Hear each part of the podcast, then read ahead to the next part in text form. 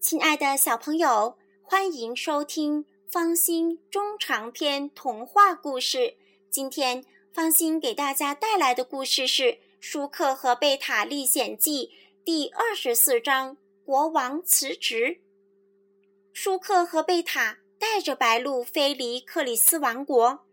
舒克和贝塔动员猫公民们先离开王宫，由他俩制服国王。猫公民们退出去了。国王老老实实的把他的来历告诉给舒克和贝塔。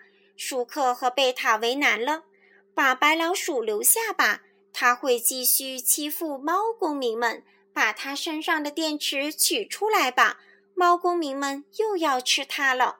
看来，只有把白老鼠带走，带到一个人人懂电而又没有猫的地方去，它才会。老老实实的生活，把他送到发电厂去，那人人懂电。听说也没有猫。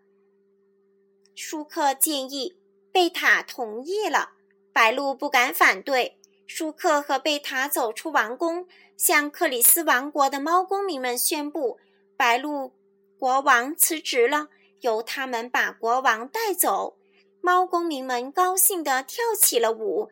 看见自己下台后，陈明这么高兴，白鹭心里挺不是滋味儿。舒克和贝塔开始检查直升飞机和坦克。为了方便，舒克和贝塔在坦克上安装了一个铁环，在直升飞机下边安装了一个铁钩子，这样直升飞机吊起坦克就能飞起来。一切准备工作完成了。猫公民们送给舒克和贝塔好多食物，几乎把直升飞机和坦克都塞满了。白鹭和舒克登上了直升飞机，贝塔钻进坦克，直升飞机起飞了。它悬停在坦克上空，用钩子勾住了坦克。准备好了吗？舒克通过无线电问贝塔。准备好了，贝塔回答。舒克一拉操纵杆。直升飞机向天上飞去，坦克跟着拔地而起。猫公民们向舒克和贝塔招手。白鹭在飞机里挺惭愧。克里斯王国的城堡越来越小了。亲爱的小朋友，故事讲完了。